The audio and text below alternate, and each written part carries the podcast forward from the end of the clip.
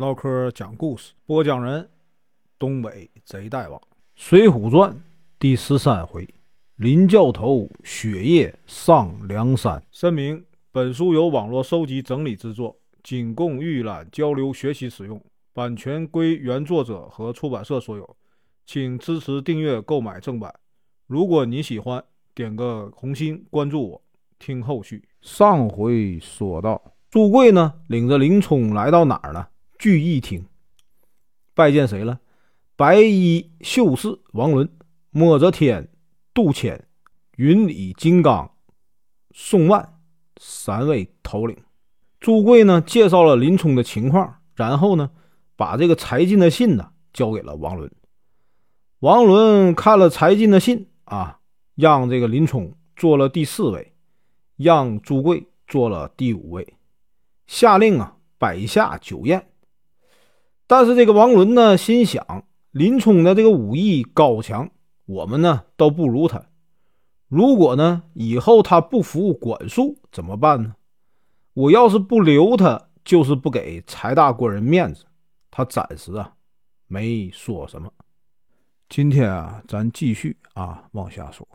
这个散席以后啊，王伦呢就命这个小喽啰啊取来五十两白银和两匹丝绸，对着林冲就说呀：“柴大官人呢推荐林教头来小寨入伙，只是呢小寨缺兵少粮，恐怕会耽误林教头的前途。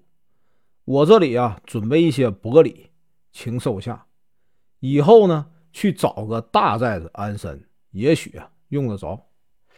林冲一听，说呀：“请王头领啊收回礼物啊！我是个逃犯呢，不求大富大贵啊，只想啊找个安身的地方。”这个朱贵、杜迁和宋万也为这个林冲求情，都说：“啊山寨也不多，林教头一个人啊。再说林教头是柴大官人推荐来的，如果呀不收留他。”跟柴大官人不好交代啊！王伦一看众头领都为林冲求情，只好说呀：“想啊入伙就要啊拿投名状。”林冲说：“那写个状子我还是可以的。”说完呢，他就要纸笔。朱贵也笑着说：“林教头啊，你不知道啊，我们所说这个投名状啊，就是啊下山杀一个人。”犯了死罪啊，以后就没有退路了。林冲说：“这个不难呢，就怕山下没人经过。”王伦说：“限你在三天内啊交上投名状，如果交不上来，我就不能留你了。”林冲啊没有办法，只好答应了。第二天啊，林冲啊就起得很早，叫了一个小喽啰啊带自己下山，找到了一条僻静的小路啊等待。等了一天也没有个孤身路过的人，两天过去了，林冲啊还是空着手，他只好啊闷闷不乐的上了山。小喽啰啊劝他说：“哎，林教头，明天呢一定不会空手而归啊！”到了期限的最后一天，林冲啊很早啊就到了一片树林里埋伏起来，可是啊一直到傍晚也没有收获。林冲就说。哎，看来我运气不好啊！走吧。正准备走时，小喽啰啊指着山坡下面说：“哎，来了一个！”林冲啊，看见远处有个人挑着担子走来。等那人走近了以后，林冲啊突然就跳起来，吓得那人呢扔下担子就逃跑了。林冲没追上，说：“哎，等了三天，好不容易等来一个，却让他跑了。”小喽啰说：“没关系，有这一担财物啊，也行。”林冲啊，就让小喽啰先把担子挑回山寨，自己留下再等一会儿。一会儿啊，山坡下跑来一个大汉，脸上啊一大片青迹。林冲跳出来将他拦住。那大汉手持破刀的骂道：“啊，该死的贼人！我正要去捉你，你却自己啊送上门来。”快把行李还给我！因为王伦呢不肯收留林冲啊，正在生闷气。听到大汉骂他是贼，心里大怒啊，抡起破刀和大汉呢打了起来。两个人交战了四十多个回合，没有分出胜负。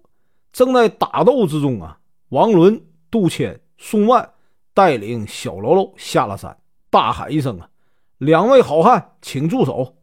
两人停止打斗。